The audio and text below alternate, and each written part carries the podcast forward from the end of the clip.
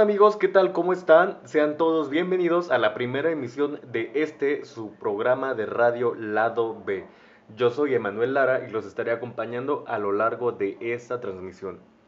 El día de hoy les traigo un tema bastante interesante y forma parte indispensable de todas las empresas. Este tema se titula La identidad corporativa. Me tomé la libertad de traer un invitado para ustedes que para mí es un lujo presentarlo.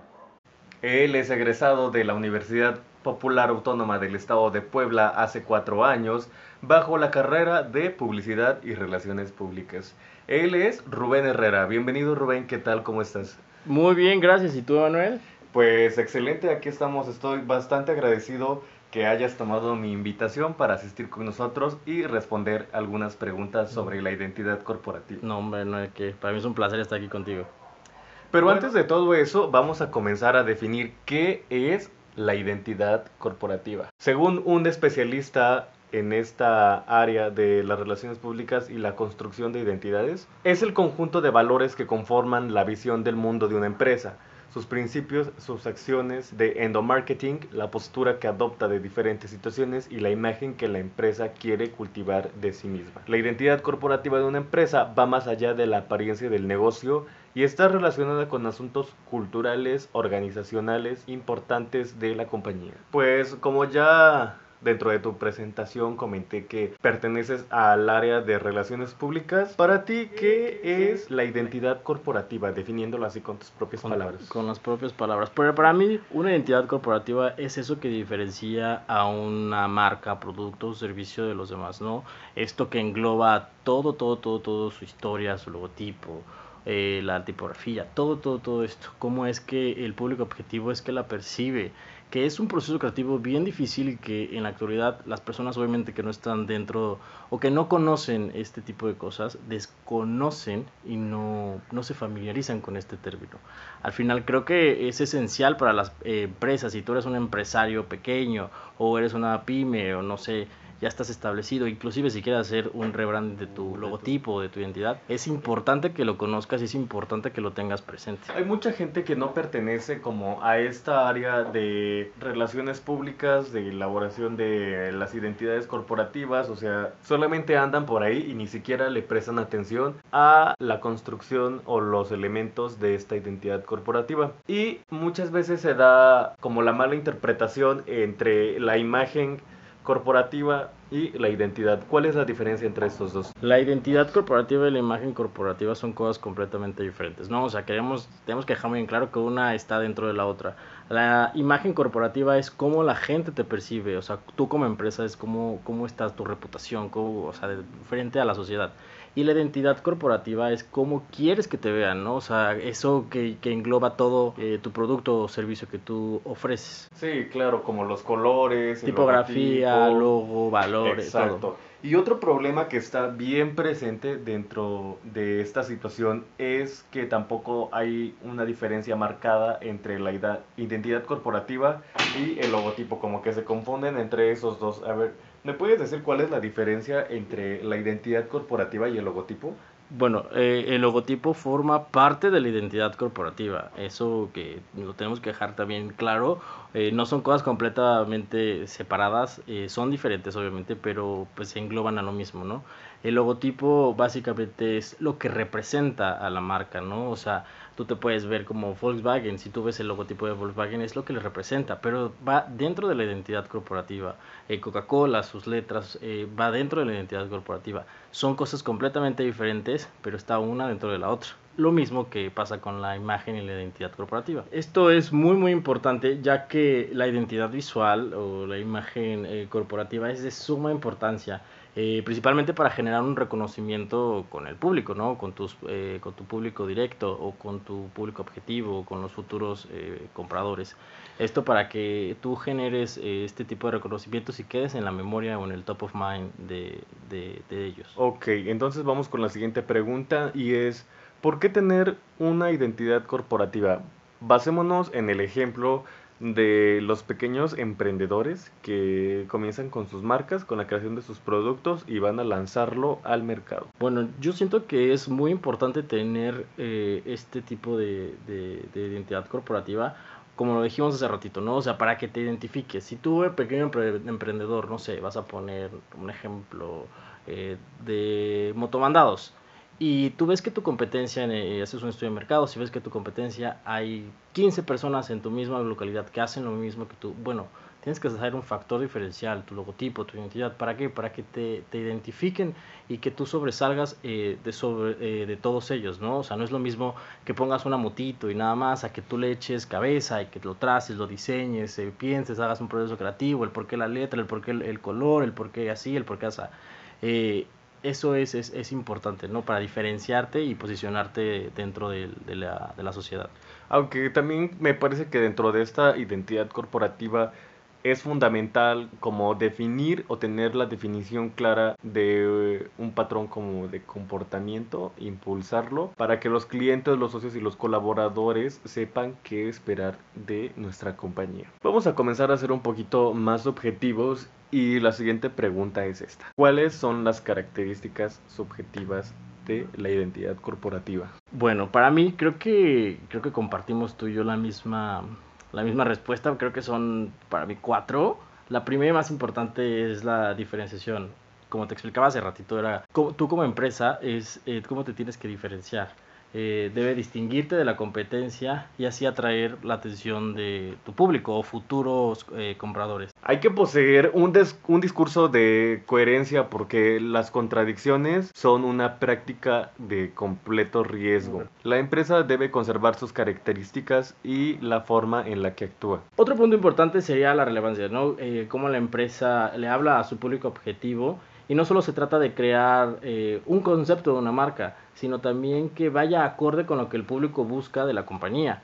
O sea, lo que tú les está transmitiendo es lo que a lo mejor el, cliente es lo que está buscando, ¿no? Claro, y por otro lado la reputación, porque a partir de la elaboración sólida de los tres elementos anteriores, la compañía tendrá más oportunidades de solidificar una imagen positiva entre su público objetivo. La reputación no surge instantáneamente y debe ser construida a lo largo del tiempo eso de la reputación para mí creo que es un tema muy, muy importante, como dice, que no se crea y no surge instantáneamente, ¿no? O sea, no creas un negocio y de la nada, o sea, es súper, súper, súper, súper eh, seguro, es confiable, no, o sea, es con, a lo largo del tiempo, no es atraer clientes, eh, demostrarles que eh, de verdad tu, tu, producto, tu servicio funciona. Como las grandes compañías que ya tienen como 40, 50 años, o sea, tienen muchísimo, que ya su reputación es muy buena porque ofrecen productos de calidad, productos económicos, productos accesibles o que hay bastante abastecimiento y son fáciles de encontrar. Y que también es un, es un problema porque así como son grandes, eh, obviamente tienen más quejas y la respuesta hacia los consumidores tiene que ser inclusive más rápida, ¿no? O sea, y más personalizada. No es eh, que lo dejes porque esté más grande, ¿no? O sea, sino al contrario, cada cliente debe ser importante.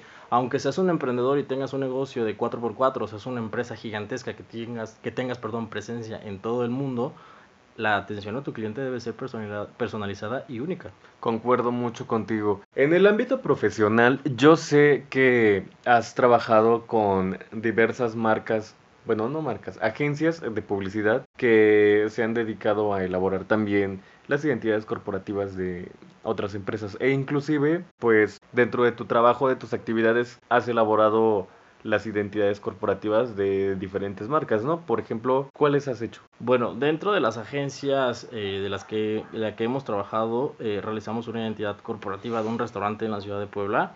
Eh, también elaboramos la identidad corporativa del gobierno del estado de Puebla en el 2000, no, no, recuerdo cuando Tony Gali iba a ser presidente, no recuerdo exactamente la gestión.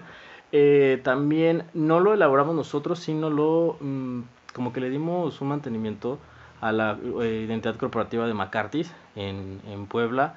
Eh, negocios locales eh, tengo aquí en la ciudad en la ciudad de Cuautla viveros o incluso eh, negocios propios tengo también clientes de Sinaloa que son doctores todo eso pues me ha llevado a, a, tener un poquito más de experiencia no y saber que cada cliente es diferente y que mi trabajo como publicista es persuadirlos a que elijan la mejor opción no que vaya acorde con todas las, características que, explicamos hace unos minutos. Porque, por ejemplo, uno de mis clientes me decía, es que quiero que mi logotipo tenga 15 mil cosas. Y yo decía, no, no, no, a ver, vamos a explicarle cómo es, ¿no? O sea, ¿Qué es, qué es eh, esto? ¿Cómo funciona? ¿Para qué funciona? Todo tiene un porqué dentro de, la identidad corporativa, ¿no? Por supuesto, sí. A ver, yéndonos un poquito, y disculpa que te interrumpa, yéndonos un poquito a otro punto, ¿cómo lidias con los clientes que me imagino se han de poner pesados, ¿no? Porque necesitas hacer diferentes ediciones o cambiar cosas y no solamente una, sino son varias, ¿no? Porque la, gente nunca está conforme. Entonces, esas ediciones, esos cambios, tienen un precio. ¿Cómo, cómo lidias con el comportamiento de tus clientes y cómo, cómo es que defines los precios de tus actividades laborales? En la universidad, por ejemplo, qué bueno que me preguntas esto, a nosotros, eh, nuestros profesores, bueno, yo como les decía, Manuel, soy egresado de Lopaep en Puebla, nos decían eh, que cobrar, bueno, llenan un término que decía hora, hora nalga. ¿Qué significa esto? Eh, nosotros nos enseñaron a cobrar por hora, ¿no? O sea, de lo que tú hagas, eh, más o menos cuánto tiempo le, le, dedicas o le inviertes para la realización de ese proyecto. Nosotros, más o menos, eh, empezando, saliendo de la universidad o cosas así, el costo por hora nalga que nosotros nos enseñaron varía entre los 350 y 500 pesos por hora en lo que tú le inviertes. Obviamente, hora completa, o sea, no que estés trabajando y que te pares a comprar un snack o que vayas, no, eso no cuenta, o sea, el tiempo general en que le, el que le inviertes, ¿no? Y lidiar con los clientes al final siempre, o sea, va a ser eh, complicado. Complicado. Siempre, ¿no? ¿Y sabes por qué? Porque obviamente no piensan igual que tú. Entonces, eh, las personas que estudiamos esto y que estamos a lo mejor un poquito más familiarizados con este tema, sabemos cómo es que funciona y cómo tenemos que hacerlo, ¿no? Para ellos, lo más fácil es ir con el señor de las lonas y que les haga una lonita y que le pongan tres colores, y eso es para ellos publicidad. Pero obviamente están errados, ¿no? entonces, explicarles y hacerles cambiar de opinión, precisamente eso que decía, persuadirlos a que realmente tengan conocimiento de, la de lo que es publicidad. A mi último cliente yo le explicaba, eh, yo te voy a llevar de la mano y te voy a explicar por qué lleva esto, qué, qué, eh, qué significa esto, los colores, por qué tienes que usar pocos colores, por qué tiene... Todo, todo, todo, todo le expliqué. Estaba un poquito más familiarizado porque al principio era un terco y decía, es que quiero 15 colores y quiero que tenga... Y yo decía, no, porque no, no, no es esta la forma correcta. Sí, me imagino que debe ser súper complicado a la hora de tratar con ellos, como en cualquier cosa que se trate de negocios. Amigos, no se vayan, regresamos en unos instantes para seguir hablando de esta identidad corporativa tan importante, los elementos que la conforman y cómo construirla. Vamos a unos comerciales. Todos a la mesa con Coca-Cola. El verdadero valor de comer en familia es hacer que cada uno ofrezca a los demás una gran porción de alegría. Coca-Cola, destapa la felicidad. Prueba la nueva bebida Vitaloe, con trocitos de sábila, con fibra y vitaminas. Refrescante y deliciosa, para todos y en todo momento. Vitaloe. Anuncio autorizado por Cofepris 1833-0020MC. Aliméntate sanamente. Bueno. Juan, ¿qué crees? Lucy mandó volar a Pepe. ¿Qué? Repite eso. Lucy mandó volar a Pepe. ¿Neta? Sí, bro, quiere contigo. No te creo, dímelo de nuevo. Ay, ¿otra vez? ¿Tienes que decir todo dos veces? Pues ahora al contratar Plan Antro, Plan Intenso o Plan Vivus, te damos el doble de minutos durante tres meses. Telcel, la red en tus manos. En contrataciones hechas antes del 30 de abril, aplican restricciones. Llegó Vitaloe, una bebida hecha con sábila de verdad. Tiene trocitos de sábila que puedes ver. Ah, pues de sabor no sé, pero vamos a probarla. Vitaloe, delicioso, refrescante, con trocitos de sábila. Vitaloe, a solo 13 pesos. Ven a Liverpool del 13 al 20 de marzo a disfrutar de la Feria del Mueble con un 35% de descuento o con 30% de descuento y hasta 9 meses sin intereses en una gran variedad de muebles y artículos para el hogar. Liverpool es parte de mi vida. Con permiso, traigo las palomitas. Cru, nene. ¿Qué me compraste, cariño? Ven, ahí voy. ¡Ay, pánico! ¡Pisaste mis sandalias aerodinámicas! Mejor dame de tu refresco. ¿Quieres? Pues compra. Chicos, no se peleen. Ahora con la nueva membresía Cinépolis Fan podrán disfrutar de las mejores sorpresas. Cinépolis, la capital del cine. Sol Mundet el sidral que acompaña a la comida mexicana desde hace años. Comida que es patrimonio de la humanidad. Pongámonos a su altura. No le digamos taquito, molito, como si fueran chiquitos. Pidamos pescado, mole, pozole. La comida mexicana es grande y merece a su lado un refresco hecho a su medida. Para la gran comida mexicana, el gran sabor de Sidral Mundet.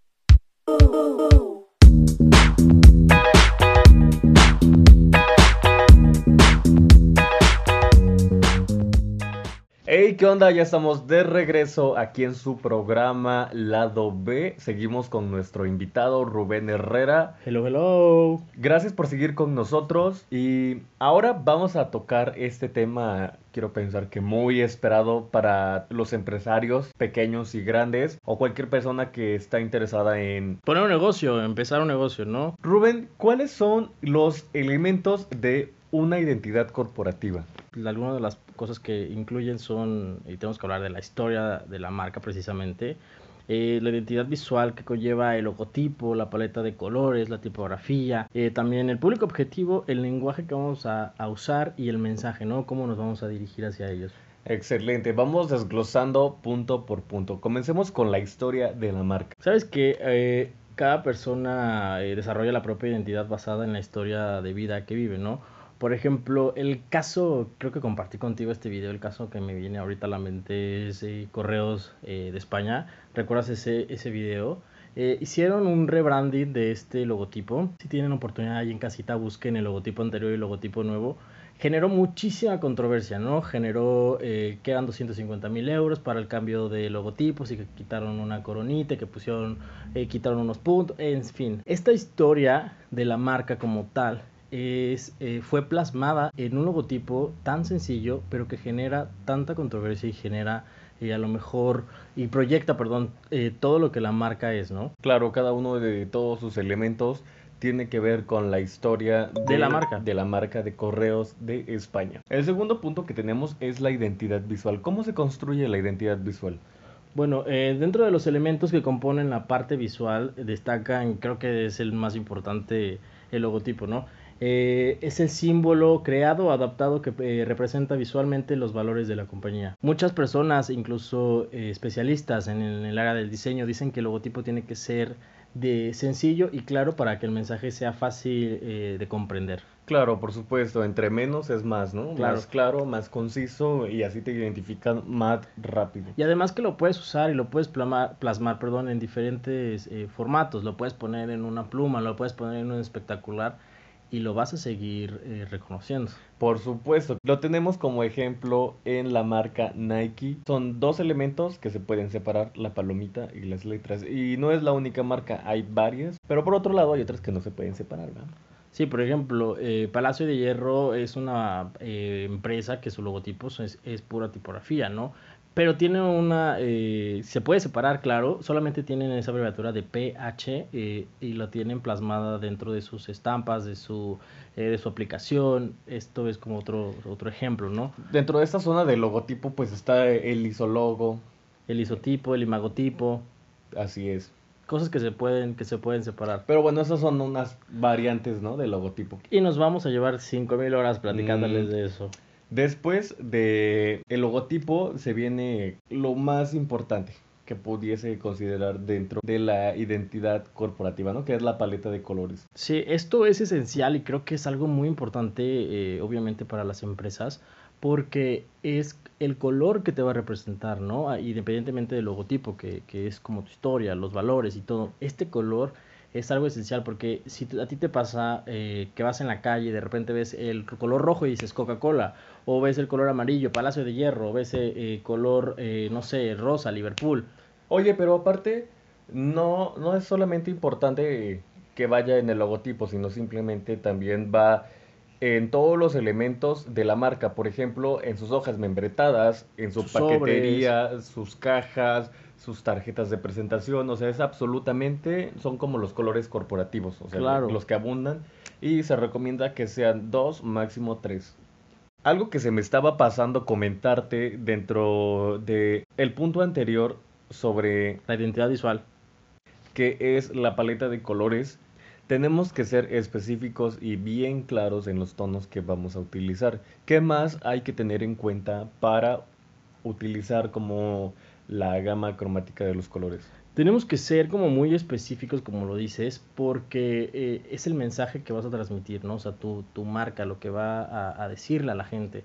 Y no es necesariamente que tú como eh, eh, eh, estés ahí y les estés diciendo a la gente, oye, mi marca es así, y les expliques, no, porque no puedes, es imposible, ¿no? A lo mejor que uno espectacular transmita eso, pero no vas a, a usar, no sé, para una funeraria un color rosa o, o colores llamativos, no, o sea, los colores tienen que ir de acuerdo al giro comercial que tiene tu empresa.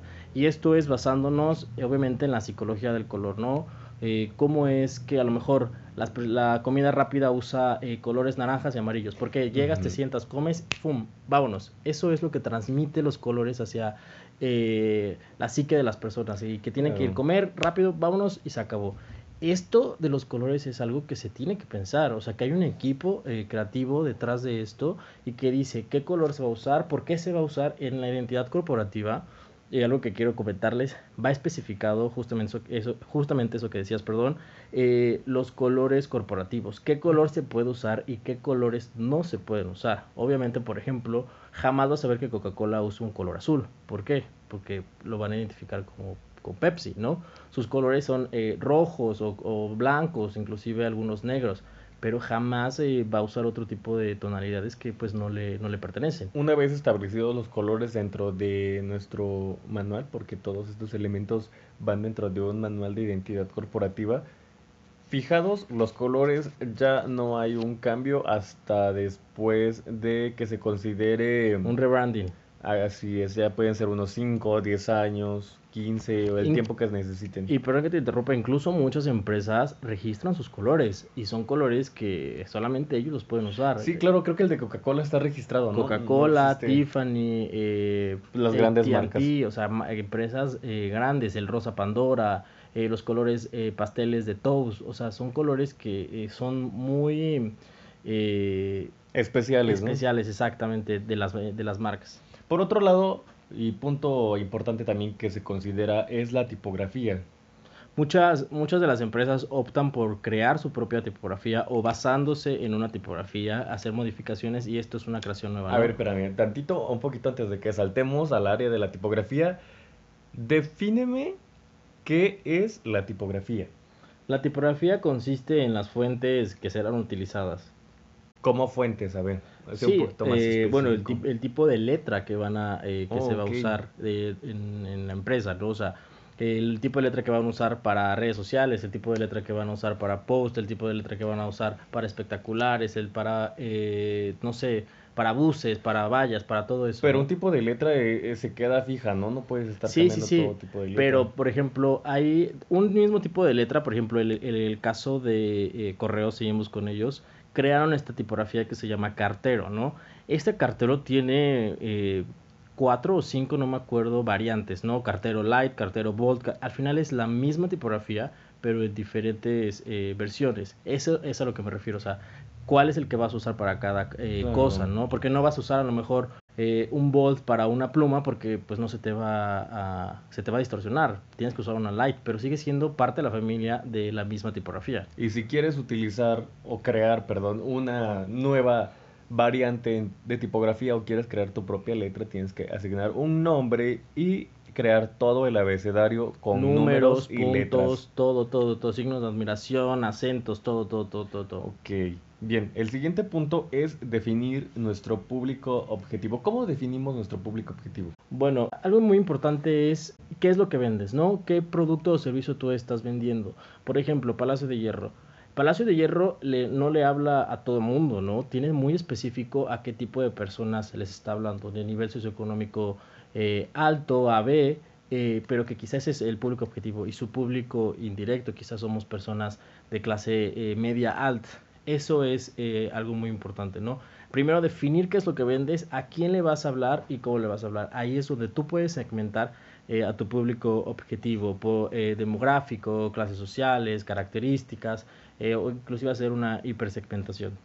Claro, y sobre todo cons- contribuye a la construcción de la reputación, ¿no? Claro, claro. Al final, por ejemplo, eh, en estos casos y en estos tiempos, eh, creo que todas las, las empresas tienen eh, acceso a las redes sociales o tienen un perfil de redes sociales o, o de WhatsApp. Como si te das cuenta, eh, se quejan los usuarios de algo y las personas eh, están ahí atendiéndolas, cómo le dan solución y todo eso. Eh, también es eh, específico porque le están hablando un público objetivo directo, ¿no? O sea, personas que usan las redes sociales, cómo es que se desenvuelven, cómo es que, que responden, cómo es que le hablan, eh, qué solución les van a dar, es todo eso. Y la reputación que generan y que tienen en el público es esencial. Eso sí, estoy muy de acuerdo contigo. Después tenemos el lenguaje que tiene que adoptar la empresa, porque no solo será en sus vallas publicitarias, en sus espectaculares, Para buses, spots de radio, o sea, Sí, es claro. para todo. ¿Cómo es que se adopta este tipo de lenguaje? Eh, bueno, es importante que tengamos en claro que eh, el lenguaje al que le vas, que vas a usar es, tiene que ver con tu, con tu marca, ¿no? Eh, el lenguaje tiene que ser utilizado eh, en toda la comunicación empresarial, ¿sabes? Cómo le vas a hablar a las personas, cómo te vas a dirigir. Ejemplo claro, cómo nos habla eh, Palacio de Hierro, ¿no? O uno más claro, Coca-Cola. Coca-Cola jamás en uno de sus comerciales, si tú te das cuenta y todos nuestros público en casa, jamás Coca-Cola ha, ha sacado un comercial que diga eh, Coca-Cola, eh, toma mucha Coca-Cola. No, jamás. Siempre que nos vende, nos vende felicidad. Esa parte emocional, esa parte aspiracional de querer compartir la felicidad. Eso es un lenguaje al final de cuentas. ¿Cómo le está hablando a la gente? En su último comercial de Navidad, si lo pueden eh, buscar, es un mensaje muy emotivo y que jamás, jamás, jamás te toca el tema de toma Coca-Cola. Simplemente te está diciendo que pues la Navidad es eh, eh, feliz y todo ese tema. Algo, un dato importante, eh, Santa Claus no era rojo, Santa Claus era azul. Y gracias a Coca-Cola, que lo cambió a color rojo y sus eh, para hacer sus tonalidades para sus comerciales, es que, eh, que Santa Claus es rojo y es como lo conocemos ahora. El último tema que vamos a tocar es el mensaje y con ello el tono. Estos son elementos finales que contribuyen la identidad corporativa. ¿Qué es lo que tiene que transmitir tu mensaje? Bueno, eh, el mensaje está relacionado con la visión, misión y valores de la empresa, ¿no? Eh, esto es fundamental para dirigir acciones en diferentes áreas de la compañía. Eh, un mensaje eh, puede ser un poquito más formal de acuerdo con el perfil de la, de la empresa, ¿no? O sea, una funeraria no te va a poner fotitos a lo mejor felices y todo. No, ¿por qué? Porque es de acuerdo al perfil que estás eh, en- de tu em- dentro de tu empresa, ¿no? Eh, no sé, a lo mejor eh, los cigarros no te van a poner algo de salud, porque no, inclusive lo vemos, nos venden los riesgos. Sí. Es de acuerdo a lo que tu empresa es, lo que te va a transmitir. Y al principio es como una contradicción, o sea, no lo puedes hacer porque te estás contradiciendo y después eso afectará completamente tu reputación. Eh, hay un ejemplo muy claro, no sé si te lo llegaste a ver en redes sociales, de una paleta de, de sombras que sacó una empresa mexicana que hacía referencia a diferentes partes de, del país, ¿no? Y hacía, por ejemplo, esta que era regia y era un tono blanco, y era una sureña y era tono negro. O sea, como este tipo de quizá racismo dentro de su, de su mensaje, que eligió un mal mensaje a lo mejor, que la idea era buena, pero el mensaje que transmitió hacia las personas y hacia la sociedad fue mala. La y ahí, mala interpretación. Exacto, y ahí tuvo que salir la, eh, las directivas a dar un mensaje, decir, hey, la neta, la regamos, eh, el mensaje no era así, nos fuimos por otro lado, vamos a quitar toda esta paleta, todas las public toda la publicidad, perdón, que hicimos, post y todo, eh, la vamos a bajar de nuestras redes sociales, la vamos a bajar de nuestra tienda en línea y la vamos a desaparecer por completo. Imagínate el riesgo que lleva esto, ¿no? Todo lo que, eh, el gasto económico, el, el impacto que tiene con la gente, todo esto, eh, todo el riesgo que es, solamente por no saber cómo dirigirte, ¿no? Cómo hablarle, cómo Sí, transmitir este mensaje. Bueno amigos, hemos llegado al final de nuestro programa. Doy muchas gracias a este invitado que para mí es de lujo. Muchas gracias por estar conmigo Rubén, por compartir este espacio. No, Emanuel, muchísimas gracias a ti por invitarme y muchísimas gracias eh, a todos ustedes por escucharnos. Nos vemos en la siguiente emisión de este su programa de radio Lado B.